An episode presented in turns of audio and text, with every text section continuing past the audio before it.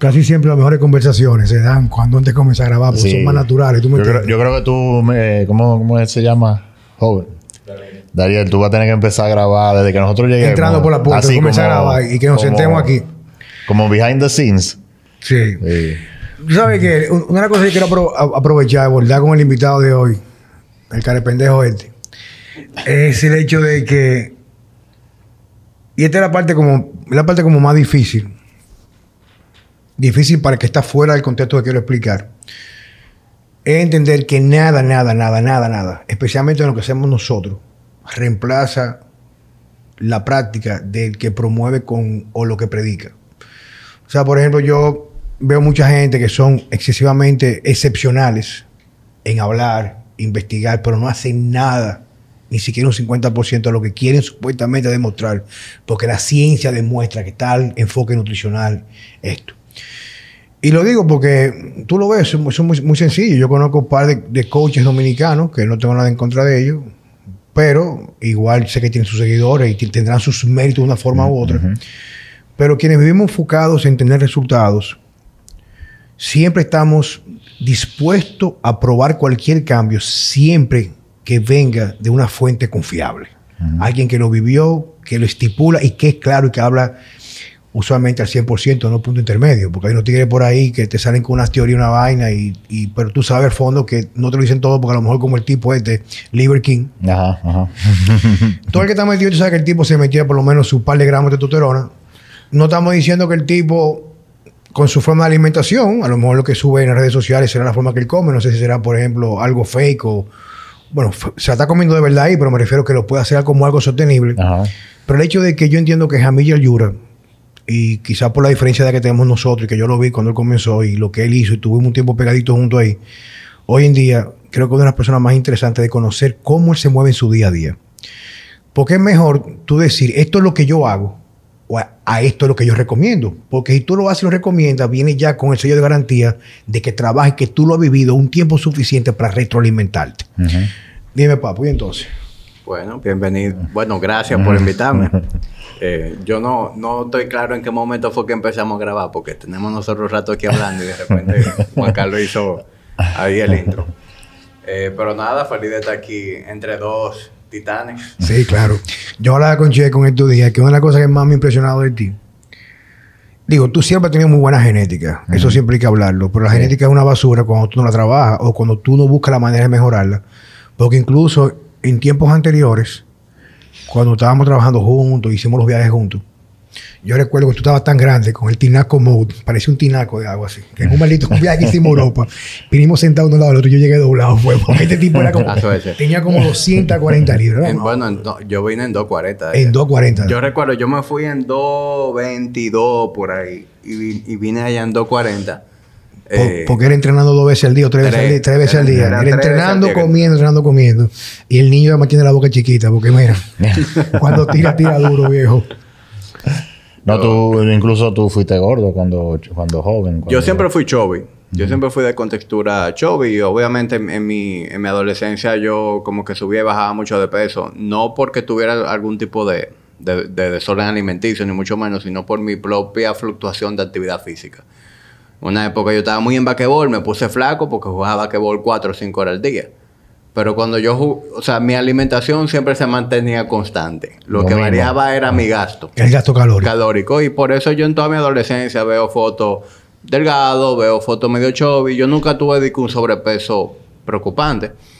Pero, pero sí cuando entré a la universidad en ese primer año, que fue muy sedentario, yo empecé a trabajar, empecé los estudios, gané mucho peso en ese primer cuatrimestre.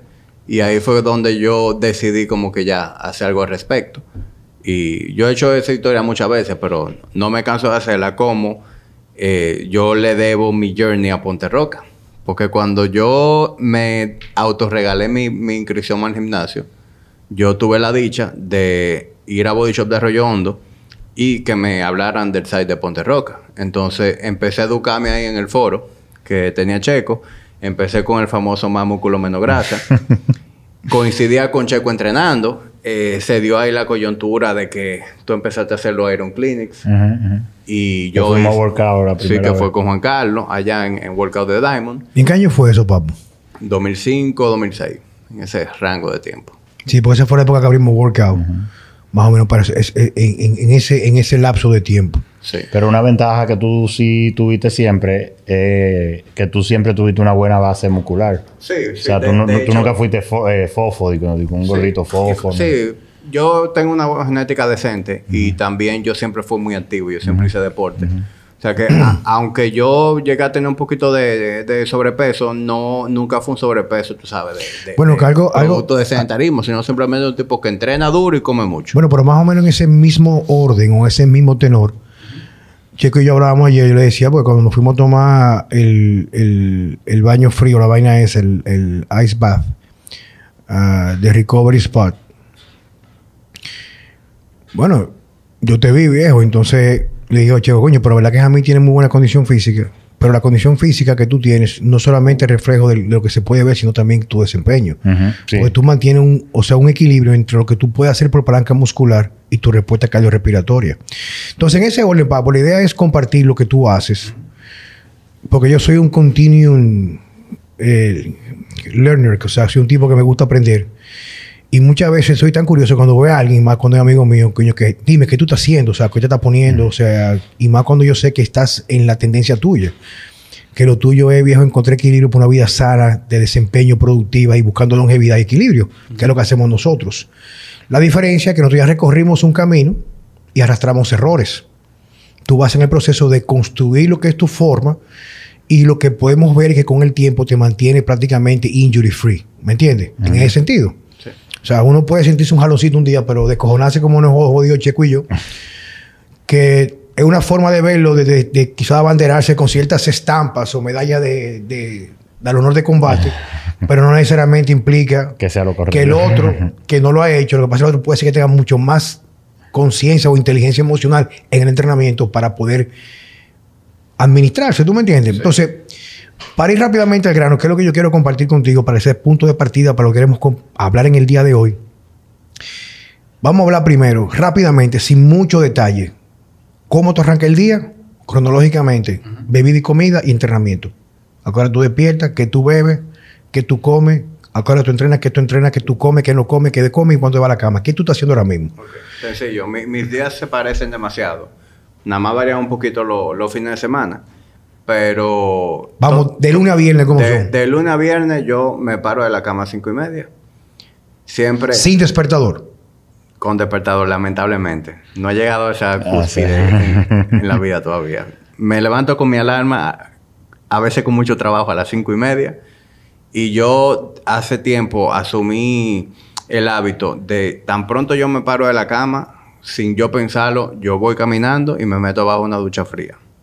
Así que yo arranco mi día. Ducha fría. Y eso es, eso a mí me levanta de manera instantánea. Me doy mi ducha fría, me bebo una taza de café, paseo los perros, comparto un chin con la niña que se está listando para al colegio y me voy para el gimnasio a trabajar. Yo en la mañana no, no como, yo ayuno en las mañanas. Café, no toma ningún tipo de suplemento, no toma agua, tomo- nada. En la mañana yo tomo eh, agua, café.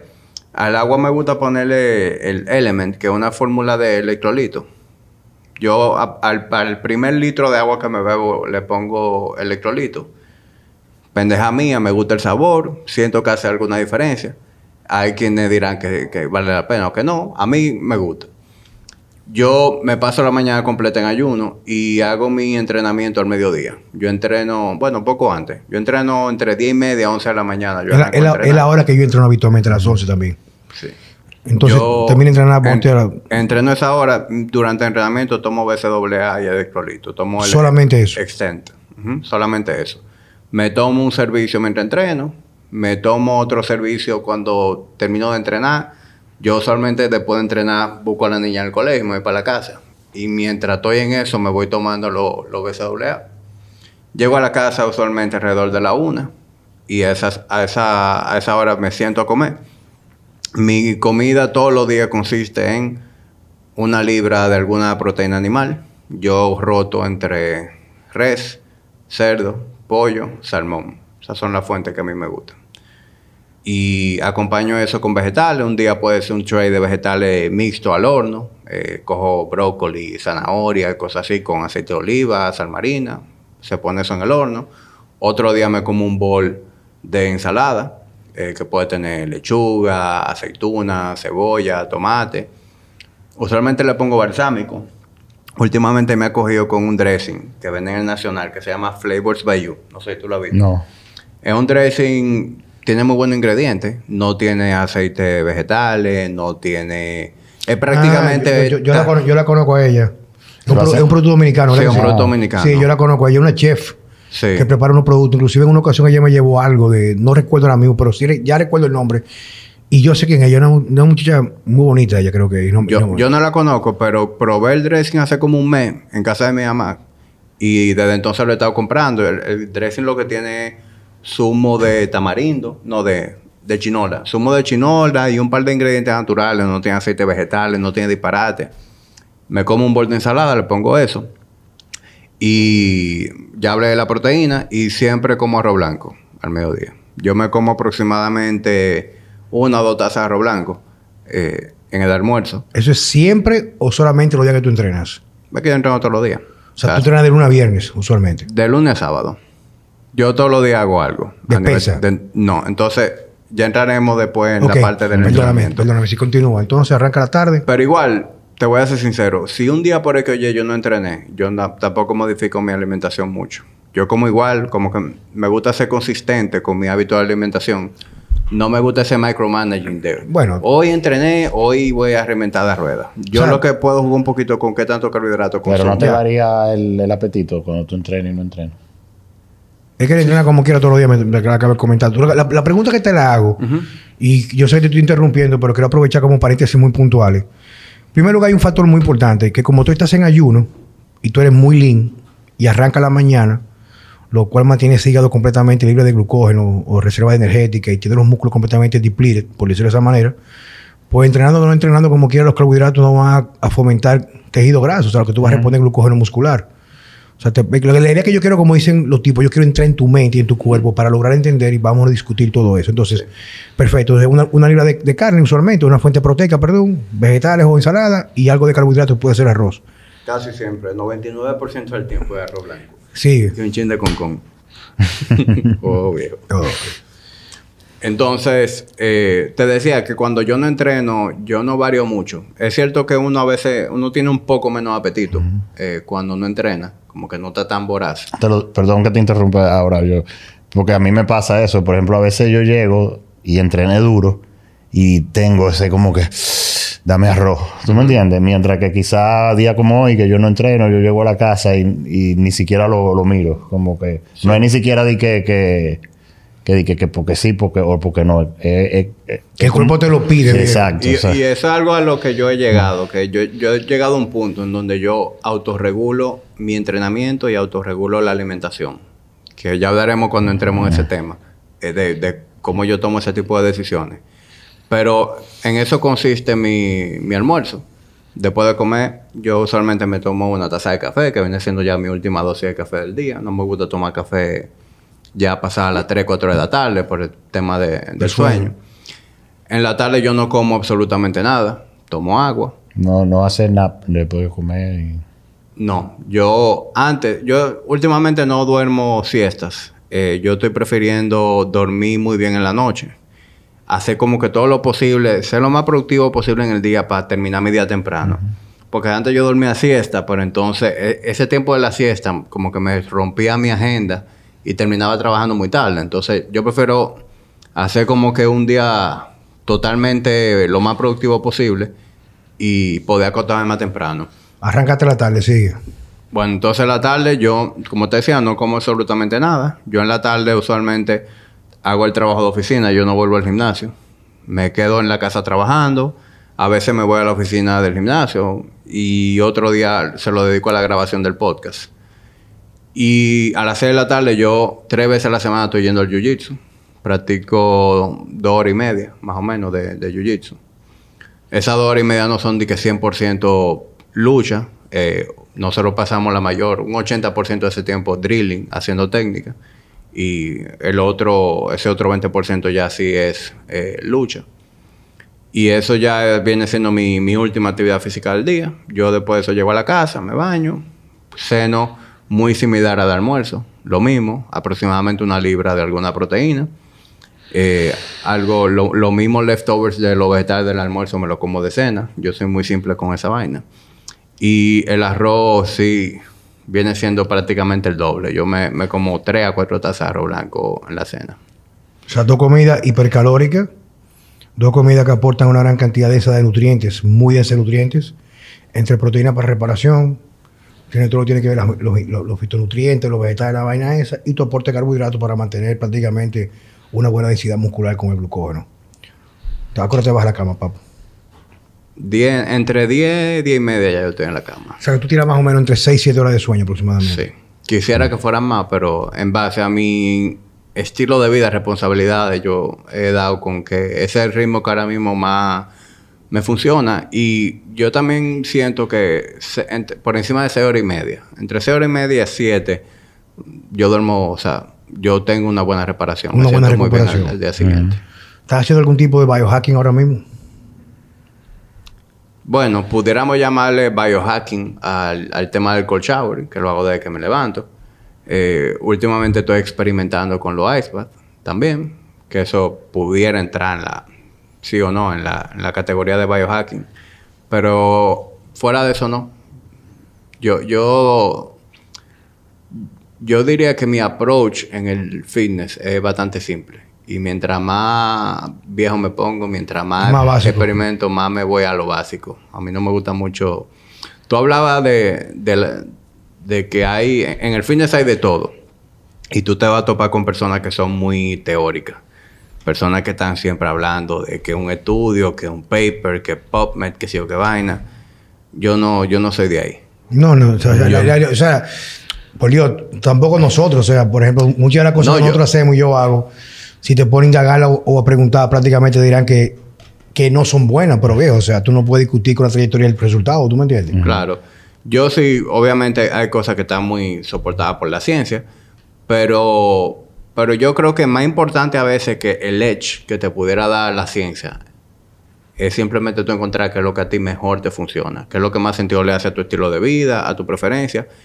Y eso, por ejemplo, con el tema de la comida, yo no ando buscando ningún super beneficio con el, fasting, ah, que biohacking, que la catecolamina en la mañana, que no.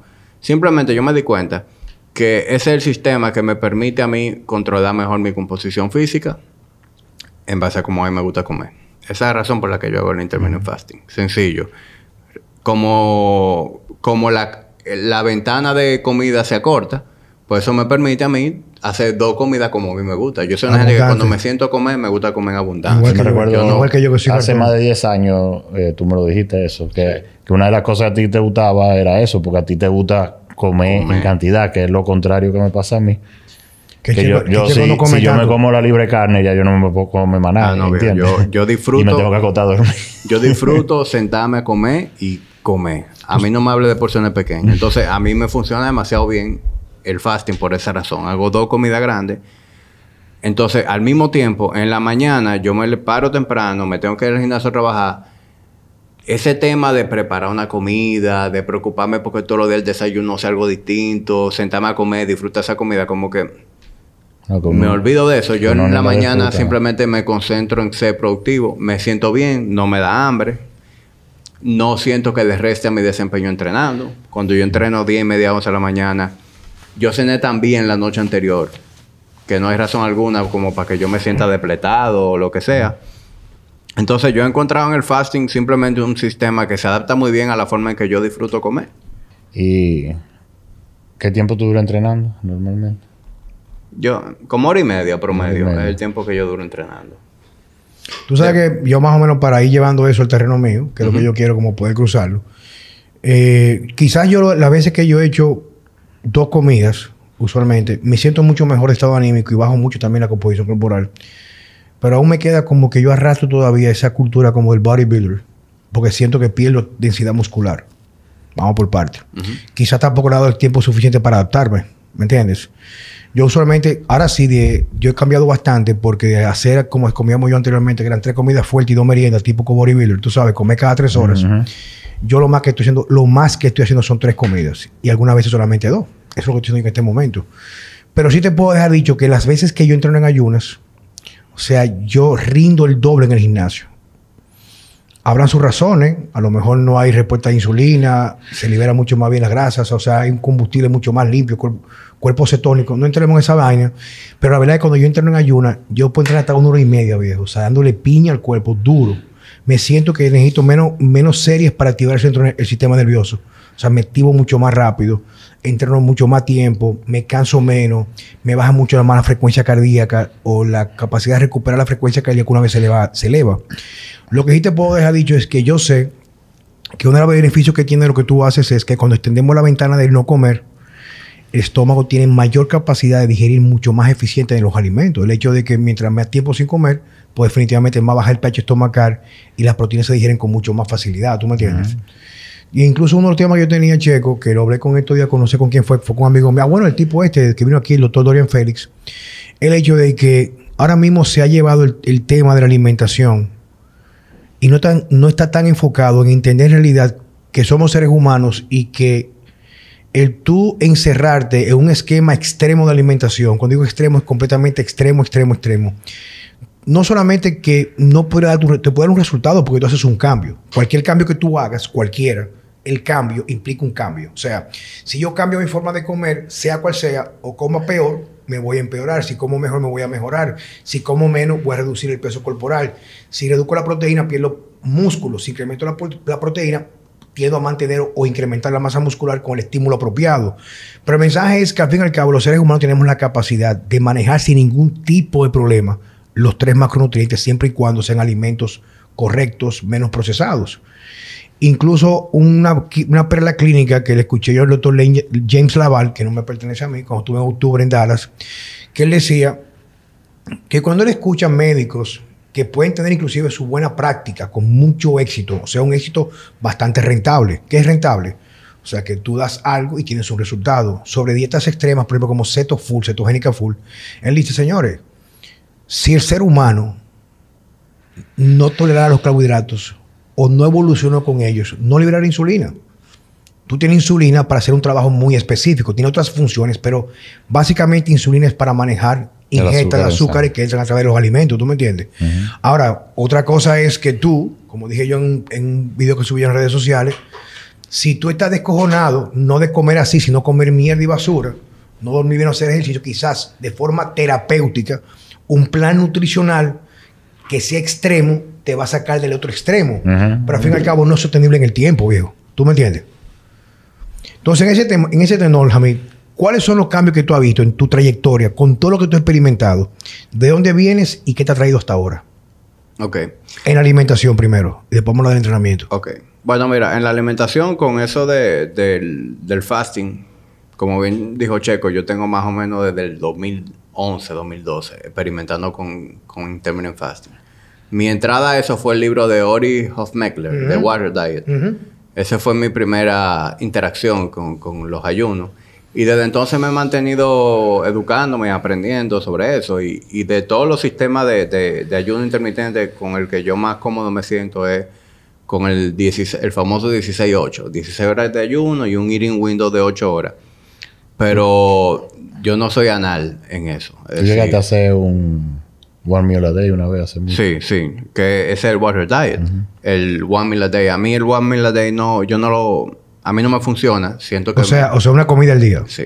Eso a mí personalmente no me, no me gusta porque es demasiado tiempo en ayuno y se, se convierte en algo que me resta desempeño en mi entrenamiento por, por un ayuno muy extendido. Y también ya llegó a un punto en donde yo pensaba demasiado en comida, porque yo nada más estaba esperando que llegara la hora de comer. Y ese tampoco debería ser el punto.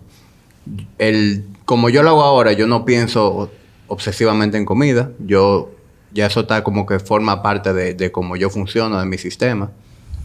Y decía que yo no soy... Eh, yo, yo, no lo, yo no soy muy científico. Yo simplemente ceno y yo voy a comer de nuevo mañana ahora del mediodía cuando me sienta a comer. Y a lo mejor un día puedo ayunar 14 horas, como otro puedo ayunar 16, 17. Simplemente ese, ese, es mi ritmo. Yo duermo y el tiempo que dormí hasta mi hora de almuerzo, ese, ese va a ser mi, mi, mi, mi, tiempo de ayuno. Y en, dentro de eso yo he experimentado con diferentes approaches, ya sea low carb, ya sea eh, contra macronutrientes ustedes saben que yo fui, yo por mucho tiempo empujé eh, el, el tema de lo macro. Sigo pensando en que una, una buena manera de controlar porciones y que personas que quieran un control muy preciso de su alimentación, ya sea porque están persiguiendo una composición física muy específica o un performance, vale la pena. Pero después de que tú tienes mucho tiempo controlando porciones, tú bien sabes que tú no tienes que No, empezar a contar no. todo porque ya, ya se convierte en algo que tú de manera ciento, lo puedes hacer. Y dentro de eso también, ya yo he experimentado tanto que yo he llegado al punto en donde yo autorregulo mi alimentación. Es decir, en base a mi nivel de actividad física, ya yo sé más o menos qué tanto yo debo comer, por la misma experiencia que tengo. Entonces, eso, eh, la variable que más va a cambiar es carbohidratos. Lo que es mi ingesta de proteínas, vegetales, grasas, eso se mantiene consistente. Y los carbohidratos es lo que más va a variar. Yo, por ejemplo, el día que yo entreno al mediodía y hago jiu-jitsu y media, un día en que yo sé que necesito mucho más carbohidratos. Y es un día en donde yo a lo mejor me coma 6, 7 tazas de arroz blanco a lo largo del día. Que si lo llevamos a conteo de carbohidratos, eso te va a andar por 350 gramos. El día que nada me entrené, pues a lo mejor ande entre 250 300 gramos. Y el día que no hice nada, pues a lo mejor ande por los 200 gramos de carbohidratos, a veces hasta menos.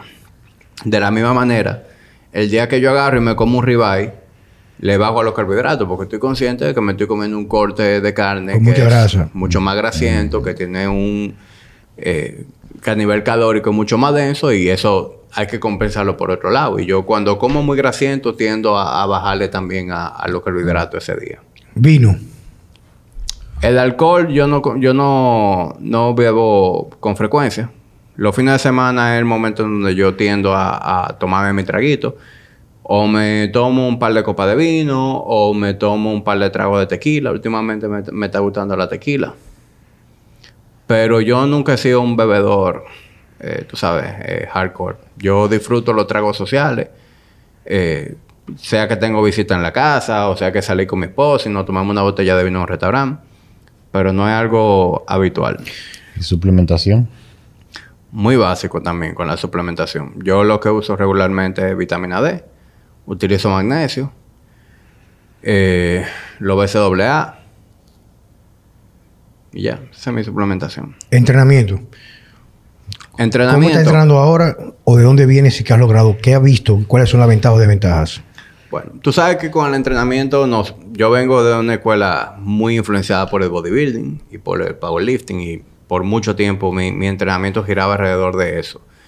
O muy enfocado en bodybuilding o enfocado totalmente en powerlifting o luego ya lo que llaman un power building. Yo hacía un movimiento compuesto, eh, es un bench, press squat o deadlift con accesorios ya más orientados a, mejorar esos movimientos o, o a la parte del bodybuilding.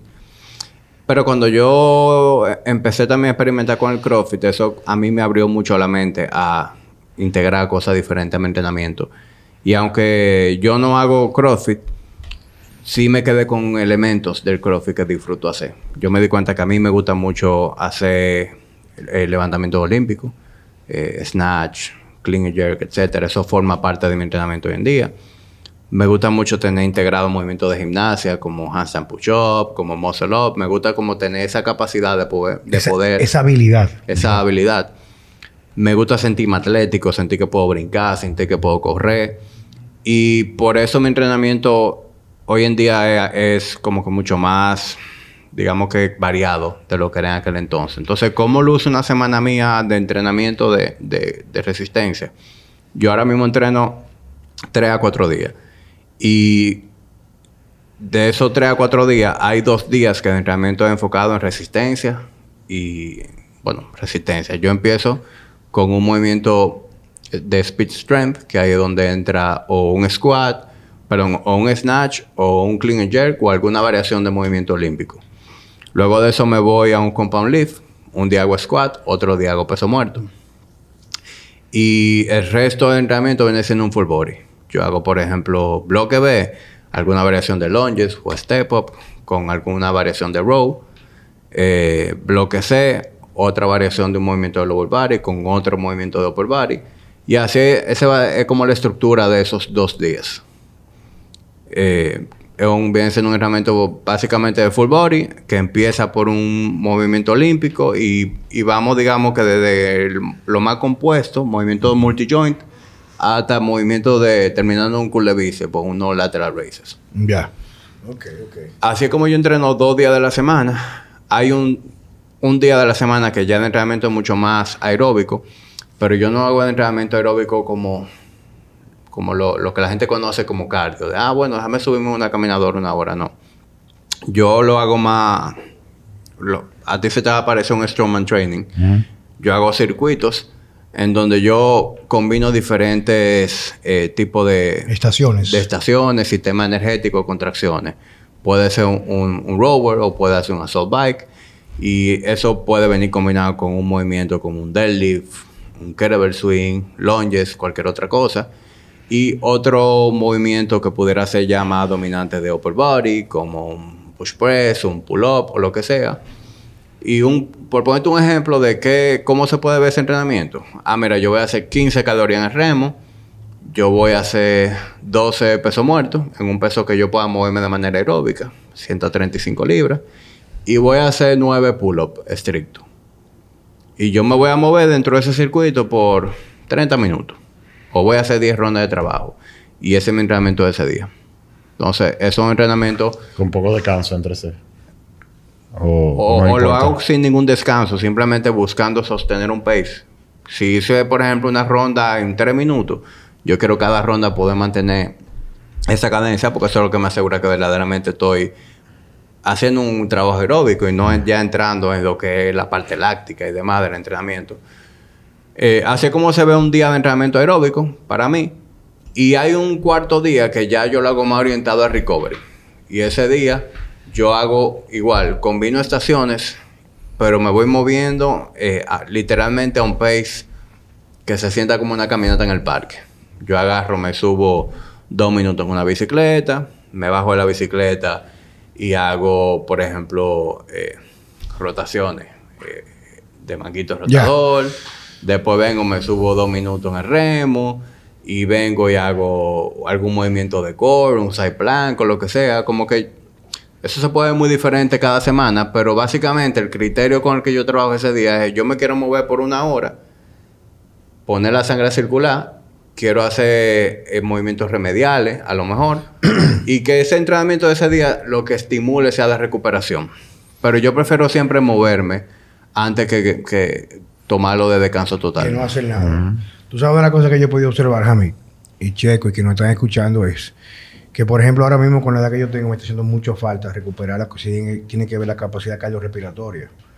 Y definitivamente yo quiero comenzar a hacer algo, pero muchas veces uno de los factores más me limita también es el exceso de trabajo. Estoy trabajando muchísimo, especialmente las consultas en las tardes. Después tú sales drenado de la cabeza, tú no quieres de mucho, tú sabes.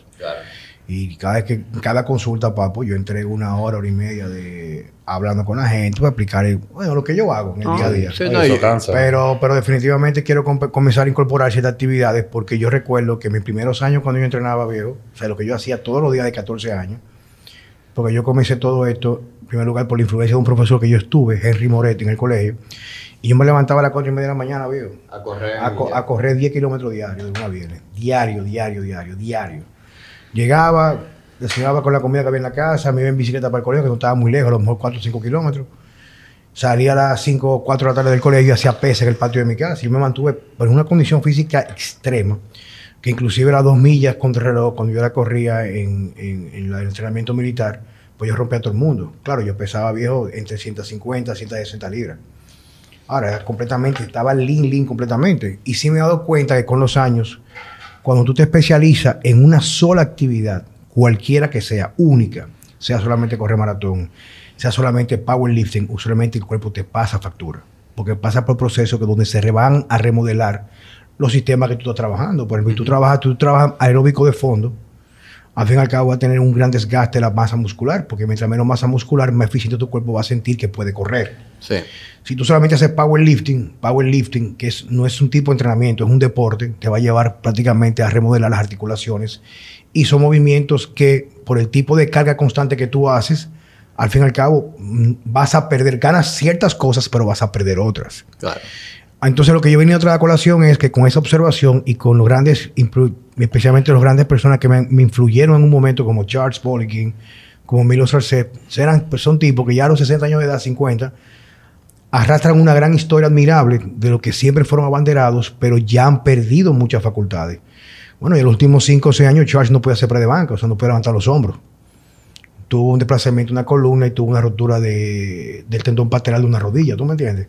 Y Milo me decía a mí que una de las cosas que él, él hacía, que mientras él entrenaba mucho, se mantenía en más condición física all year round, a lesiones venían, lesiones de una rotura de, se rompió una, lo mismo que te pasó a ti, en un half squat, se rompió la, la bilateral, las dos rodillas, o sea, y yo he visto que al fin y al cabo, quienes estamos buscando y somos coaches, porque so- somos gente que damos una guía a quienes nos están buscando, hay que ser coherente entre lo que tú quieres lograr, pero también lo que tú vas practicando, porque eso también te va edificando. O sea, nadie que tenga una base teórica, si no practica, puede desarrollar en realidad una perspectiva de sentido crítico para saber.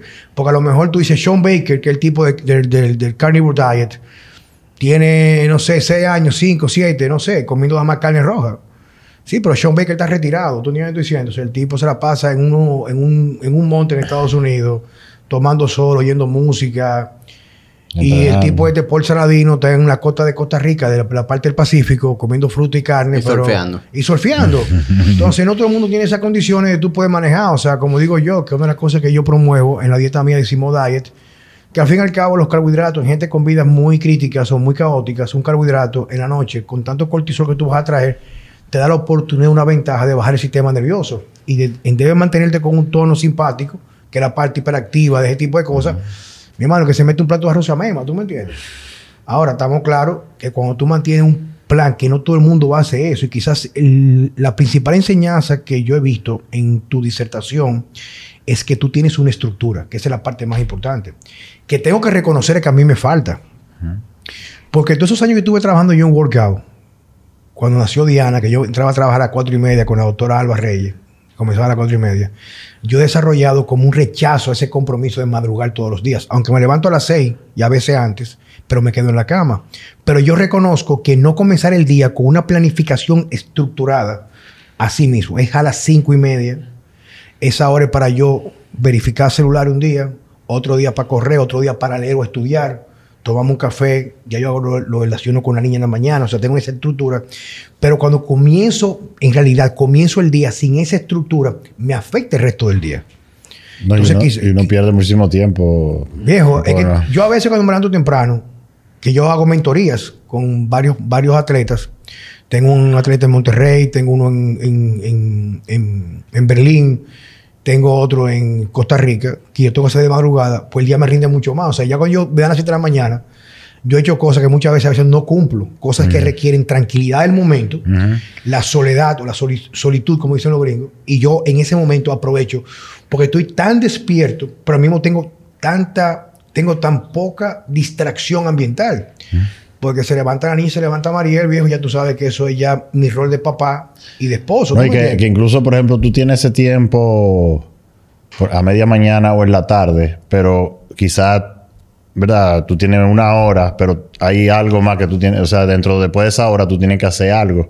Y el hecho de tú saber que tienes que en una hora hacer algo ya te quita como la concentración de lo mismo que tú estás haciendo, ¿tú Claro. me entiendes? Porque Sí. te sientes como presionado. Sí, Eh. Sí, yo, yo realmente, además de que soy estructurado con mi entrenamiento, eh, eh, me he ido haciendo cada vez mucho más estructurado con, con mi vida en general. Yo soy muy organizado con, con mi agenda, eh, porque es que yo estoy en muchas cosas y el que quiera hacer muchas cosas tiene que ser organizado para eso. Entonces ahora mismo tengo el negocio eh, que, que ha ido creciendo. Nosotros ahora mismo tenemos tres sucursales. La dos de aquí está la de Punta Cana. Eh, yo a nivel personal como coach manejo una cartera importante de más de 40 clientes. Que hay que diseñarle su programa de entrenamiento, que tengo que manejar consulta con ellos, que hay que estar en el piso. Y también está ahora el tema de- del podcast, que le estoy dedicando mucho tiempo a eso también. ¿Con qué frecuencia grabas podcast tú, papá? Yo grabo semanalmente. Una, una semana. Sí, usualmente una vez a la semana. Hay semanas que grabo dos veces, y, y- pero igual, cuando grabo dos veces una, quiere decir que puedo librar una semana más para adelante. Pero en promedio una semana, una vez a la semana. ¿Qué te motivó el podcast aquí? Tertulia dura. A mí lo que me motivó al podcast fue, primero que yo soy un usuario, soy consumidor de podcast de hace bastante tiempo y desde que empecé a consumir ese tipo de contenido siempre tuve como esa gana de yo de hacer algo que se pareciera a eso. Y también de por sí nosotros siempre, yo siempre tengo mucho tiempo haciendo contenido. Nosotros cuando empezamos con Body Ignition, seguro ustedes recuerdan que arrancamos haciendo videos de lo macro, de rutina, explicando una que otra cosa. Yo disfruto crear contenido, me gusta que ese contenido sume, que ayude. Y poco antes de la pandemia yo empecé con un site, un blog, yo empecé a escribir. Y me di cuenta que, uno, la gente cada vez lee menos. Yo me recuerdo, me llegaban los correos. Sí. Tengo un tiempo que no lo hago. A mí me gusta genuinamente escribir. Pero además de que me di cuenta que la gente cada vez leía menos, me di cuenta que había muchas ideas que yo tenía en mi cabeza que llevarlo a un formato escrito eh, se iba a convertir entonces en un libro, en una vaina demasiado larga, que la gente no le iba a dedicar la atención. Entonces, ¿qué mejor plataforma que hacer ese tipo de contenido más digerible que el podcast? Y si ustedes recuerdan, cuando yo empecé con el podcast, eran conversaciones yo solo. Y entonces empecé a invitarlo a ustedes, empecé a invitar a Jorge. Y entonces arranqué con el ritmo de, bueno, hago un episodio yo solo y hago un episodio modo entrevista. Y se ha convertido ya en algo en que yo solamente tengo entrevistas. Ya yo no recuerdo la última vez que tuve un episodio yo solo, porque... Siempre hay alguien que... Ha crecido, exacto. Ha crecido como el, el, e, esa bola de nieve de, de gente que yo quiero traer al podcast y conversar con ellos. Eh, gente que me sugiere, mira, tú deberías llevar a fulano de tal. Entonces, tengo tanta gente en el radar que quiero tener conversaciones, que ya esas conversaciones, esos monólogos míos se han quedado como eh, a un lado. Eh, pero se ha convertido en algo que yo disfruto bastante, me gusta mucho. El, el podcast se ha convertido como en un desahogo, porque es un recreo para ti, un coffee Seguro a ti te pasa, te pasa igual. Es decir, nosotros estamos los tres aquí hablando, estamos... Y yo no estoy pensando en más nada, o sea, ni trabajo ahora mismo. Ni... Yo tenía tiempo que no me sentaba a hablar con ustedes a, discutir lo que estamos haciendo en entrenamiento o alimentación. Y si eso somos nosotros tres que nos conocemos, que hemos conversado muchas veces antes, imagínate cuando tú tienes el placer de conocer a una gente que para ti es totalmente nueva e interesante. Entonces, el podcast es como un outlet eh, creativo, de, de, conocer gente nueva, de yo mismo educarme. Y al mismo tiempo tú te vas dando cuenta que tú estás sumando valor, que tú estás creando un contenido que a la gente le, está sirviendo. Tengo una pregunta a cada uno de ustedes, no con Checo. Tú sabes que una de las, de las cruzadas que hemos tenido, Juan Carlos Simón y ahora Checo, que tiene ya prácticamente la mayoría de los podcasts, lo, lo compartimos juntos. Es una cruzada de dar una cara fresca de la moneda, porque el mundo está vertido en una dirección donde hay tantas distracciones y eso responde a una razón muy específica para no dar motivos o tener referentes a la juventud de que hay una realidad otra cara de la moneda, por decirlo así, donde se puede vivir con pasión, con estructura, con valores de integridad, como yo lo viví en mi casa y lo quiero perpetuar con mis hijos. Pero Checo, ¿qué tú pudieras decir, por ejemplo, a estas personas que hoy en día se levantan en la mañana, especialmente los jóvenes, porque el que está viejo ya está viejo. O sea, puede hacer algún cambio, pero no va a ser muy significativo. Bueno, tiene su estructura. En relación a la, lo que es cómo lograr una estructura, sea con los hierros, con la alimentación, tú que eres un padre excepcional, yo te admiro mucho por eso. ¿Cuál sería un mensaje corto que tú le pudieras dar a los demás sobre tu experiencia, que lo que da mucho más valor porque no es leído, sino vivido? Bueno, yo creo que el mensaje, eh, resumiéndolo al mínimo y después lo podemos expandir, es que la verdadera libertad se logra con la disciplina. Porque el que no tiene una disciplina en la vida se vuelve esclavo de la vida. O sea, cree que es libre porque cree que hace lo que quiera cuando quiera, pero se termina volviéndose esclavo de la vida. Mientras que si tú tienes una estructura en tu vida, una disciplina que te da, con un norte, esa, esa, esa disciplina te hace libre del, sistema. Yo, diría que ese es básicamente el mensaje. Por eso, por, eso es tan importante. Eh, a mí estaba hablando de, dos cosas. Una que nos falta a nosotros, que es esa organización que él tiene. Pero sin embargo nosotros tenemos la otra parte, que es algo que yo siempre se lo digo a la gente, que es la rutina. O sea, no rutina de ejercicio, sino de, de vida. O sea, la gente lo piensa, lo ve como algo aburrido, pero en realidad cuando tú te levantas siempre a la misma hora, desayunas a la misma hora y haces más o menos las mismas cosas a la misma hora, ya es una estructura de vida. Eh, y así- el, el que no tiene ni siquiera eso está prácticamente perdido, ¿entiendes? Porque vive Vive de la improvisación. de, de la improvisación. A mí, ¿qué tú puedes decir, papo?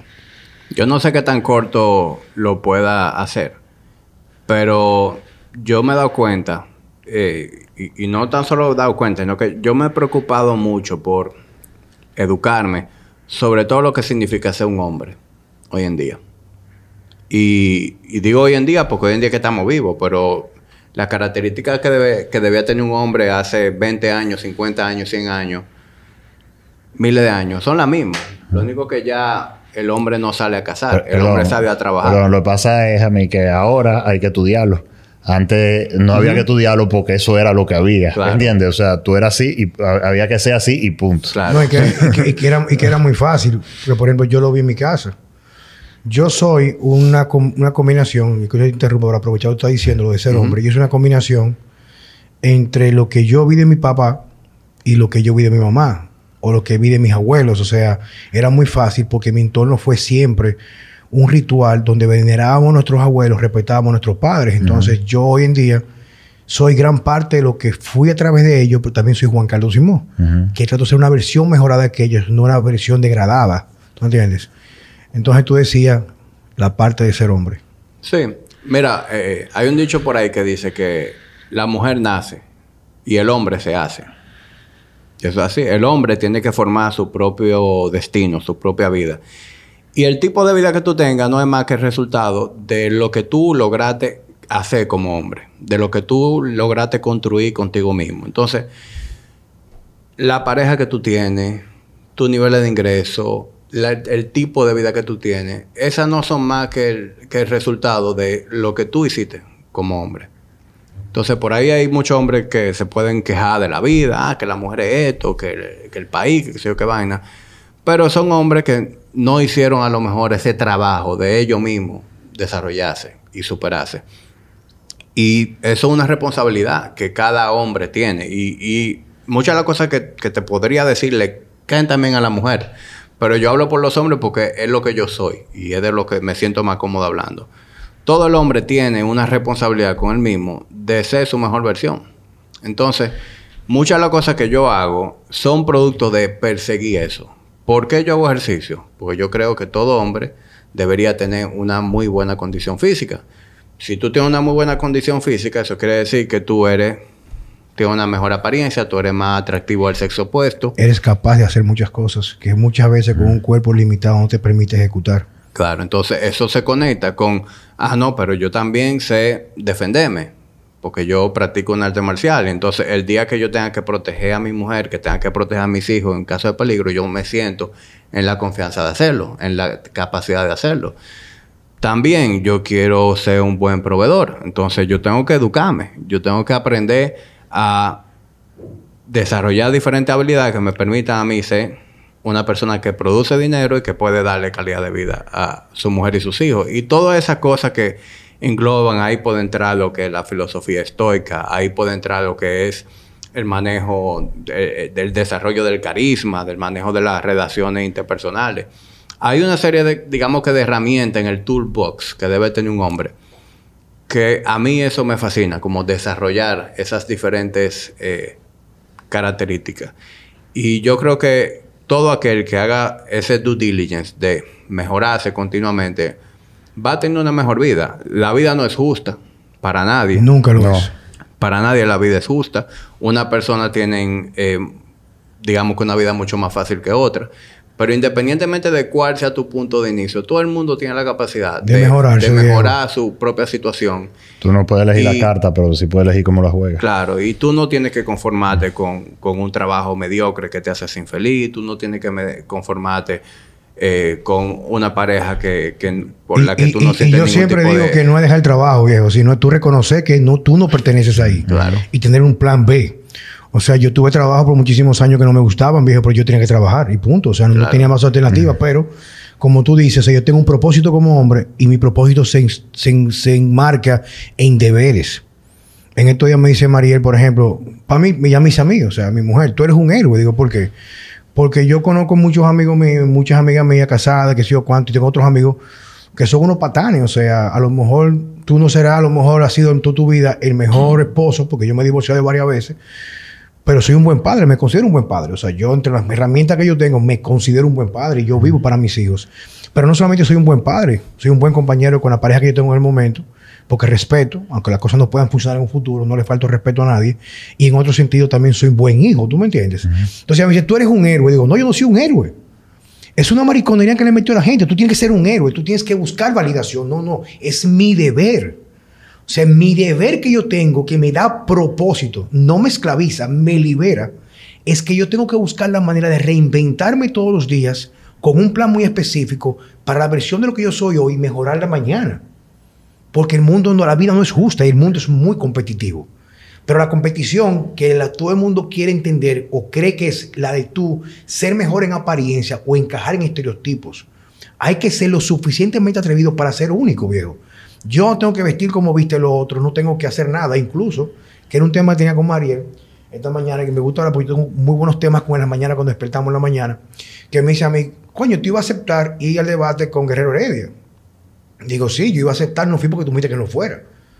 Y yo, yo, si yo voy, no iba a pasar nada, porque yo hablo de lo que yo quiero hablar y llego porque quiero voluntad llegar. Igual me paro si me quiero ir, o sea, nadie me va a obligar. Ahora, yo si voy a un debate cuando una persona a mí quiere conmigo dialogar para buscar un punto intermedio de abanderarnos con la verdad, no irnos con la bandera de la razón, aunque en realidad la verdad no se haya descubierto. Y eso aplica a todo lo que son principios como hombres, a mí. Tú eres mi amigo, viejo, y aunque yo no te vea muy frecuentemente, tú eres mi amigo. O sea, si tú me llamas, yo soy leal a lo que tú me has demostrado con los años de yo soy mucho más viejo que tú. Tú tienes opciones, pero tú me dices que tú me estimas, que tú me quieres, que tú eres mi hermano, que tú eres mi amigo. Y yo tengo que beber romo contigo para todos los días por eso. Porque tenemos códigos conductuales muy similares en muchas cosas. Lo mismo pasa con Checo. Yo no tengo que andar con Checo para arriba para abajo para que cuando Checo me necesita o yo lo necesito a él, ni siquiera sin yo pedírselo, él me llama, ven para acá. Claro. ¿Qué me pasó cuando yo me fui de workout, viejo? Él me llamó automáticamente, yo no voy a salir por la puerta, ven para acá para mi gimnasio, viejo. Y ahí estaba yo trabajando con Checo. Entonces, cuando comenzamos a buscar tener una estructura real de valor como seres humanos y más como hombres, usualmente el resto que somos similares nos vamos a unir sin buscarlo, porque es atracción universal esa vaina. Sin embargo, Juan Carlos, hoy en día eh, hace falta mucho ese tipo de, de contenido, ese tipo de ejemplo de lo, de lo que es un buen hombre y cuáles son las cosas a las que un hombre le debe de importancia, que debe desarrollar. Yo en el podcast hice un episodio recientemente con, con Jorge García, que se llamaba, se llama eh, El hombre de poco valor. Y hablábamos de cuáles son, a- cuáles son las cosas que hacen que un hombre tenga poco valor, no como persona, sino ante la sociedad. Y fue un episodio que despertó muchas emociones. A mí muchísima gente me escribió. Y hasta conmovido te puedo decir que me sentí, porque a, a mí me escribieron tres personas, eh, tres hombres. Eh, y tuvieron un desahogo conmigo, como si yo fuera un psicólogo o lo que sea, que yo hasta me sentí conmovido por, por, por e- ese acercamiento y esa apertura. Y lo que me hizo fue como darme cuenta de la necesidad que hay de crear ese tipo de información. Y si tú te fijas ahora mismo en, en las redes sociales, tú te vas a topar con otras figuras que se pueden parecer en visión a nosotros, que tienen mensajes parecidos, y te vas a topar con libros, te vas a topar con una serie de cosas de, hombres que se han abanderado de la masculinidad, de ser un, de, de definir qué es lo que hace, qué es lo que significa la masculinidad, lo positivo que es la masculinidad y cuáles son las cosas que un hombre debería perseguir. ¿Y por qué está proliferando ese tipo de contenido? Porque hay una carencia. Hay una carencia por, porque estamos en una sociedad que probablemente no tiene muy buena, no tiene una figura paterna en el hogar. El mundo, O- la estructura del mundo ha hecho que se creen padres ausentes. Claro. La deuda, La mentira de que clase media va a ser clase alta, de que lo importante es empeñar mi vida con un financiamiento de 10 años para comprar un Rolex, cambié un carro cuando yo tenía uno, pero tiene que ser nuevo para yo aparentar que estoy superándome. Y la única superación que un hombre debe buscar usualmente es superar lo que son sus miedos y aparte de eso, tener cosas de valor, de valor que no lo compre el dinero. Ese es para mí mi propósito. Mi propósito ahora mismo, cada vez que pasan los años, es ser más minimalista. Me voy por el campo a vivir viejo y voy a vivir en una casa de madera donde el presupuesto que me mandó mi amigo Luis lo reduje a mitad porque quiero ostentar menos y mientras más simpleza haya, mucho más ligera la carga para la vida. Ah, ya tú tenés eso. Sí, este Sí, año me mudo. Este año. Este año. Ya comenzamos a remover el terreno. Y, un- pero cuando digo una casa de madera. ¿Qué va a pasar no, con esto? ¿Tú vas a grabar de no, ella? lo que pasa es que la, la propiedad que yo compré, si yo salgo a las 6 de la mañana, salgo a las 6 de la mañana allá, yo estoy en mi gimnasio en 30 minutos. Porque es camino a San Cristóbal. Por lo más linda, por esos lados. San Cristóbal. Salí, tu- tu rumbo acá a, a, Cam- a Cam- a A Gambita. Gambita, pero mucho antes. Con una vista a la ciudad. Y en un lugar que no pasa nadie. Inclusive, donde muere la carretera, va a estar la casa mía. O sea que el carro que llego es porque venía para mi casa. ¿Por qué? Porque yo quiero vivir sin pantalla. Porque al fin y al cabo, al fin y al cabo, especialmente tú y yo que tenemos hijos pequeños ahora, el niño se edifica, edifica en una relación porcentual de donde vienen mayores estímulos. Si el niño pasa 80% del tiempo estimulándose en un lugar que no está en control tuyo, colegio, y en tu casa no está en control porque tiene una pantalla, tiene YouTube, tiene toda la mariconería y las aberraciones del jugarronazo de ahora. Entonces, si tú le metes un, metes un 20% y la gente no entiende eso, no lo quiere entender, y eso es neurociencia, psicología y desarrollo conductual de los niños, básicamente el 80% va a pesar más que el 20%. Pero tú un hijo le metes un 80% de ambiente en un lugar donde no haya televisión, que tenga que leer, que baje al campo. Pero claro, o sea, no es un campo, un monte, sino que haya naturaleza. Aunque el otro 20% sea en ciudad, con las aberraciones que hay en la sociedad hoy en día, usualmente el 80% puede ganar. Y mi hija va a hacer homeschooling. Y yo este año yo me voy para allá. ¿Sabes por qué? Porque la vida es hoy. Y yo quiero levantarme en la mañana y salir a caminar en un campo sin oír la tapones, dormir sin router, dormir sin nada. Yo quiero volver a ser ser humano. Yo quiero tener la capacidad de yo vivir mi vida a plenitud. Y yo siento que la ciudad me drena. Y todo el ser humano, el ser humano vive todo el día drenado. El que vive en ciudad pierde la capacidad de sentir plenitud, viejo. El que no hace ejercicio, el que no coge sol, el que no pisa la tierra, el que no respira aire puro, va degradándose como ser humano. Y su degradación no solamente es síndrome metabólico, vive en un estado de hipnosis total, donde tú lo que te vuelves es un enajenado de la vida. Te vuelves un esclavo del sistema. Y hay mucha gente que está entendiendo eso. Eh, especialmente en Estados Unidos, que te sorprendería. Estamos viendo el ejemplo de mucha gente que se está yendo de ciudades desarrolladas como LA o Nueva York. Se están yendo para Austin. Se están yendo para Arizona. Tú dijiste dos cunas de maricones. Eso ahí, eso- es- esa ciudad va a quedar vacía porque no va a poder tener muchachos en ¿Cuál? 40 años. Los Nueva Ángeles. York Los Ángeles y Nueva York. Sí, sí. Bueno. Bueno, hace mucho yo leí, eh, no me recuerdo si era Mercola o quién, y, y varios otros autores, y siempre coincidían en eso, como que una de las principales cosas, como para tú mejorar tu calidad de vida, es salir de los grandes centros urbanos. A mí te quiero dar las gracias, papo. Ya, esto se acabó. Sí, papo, porque tú sabes que yo soy Pero papá. para que los de él son de dos horas y tres horas, después No, tienen que cortarlo en parte de uno. Pero parte tenemos que hacer. Yo, yo te voy a invitar la semana que viene, vamos a coordinar el miércoles.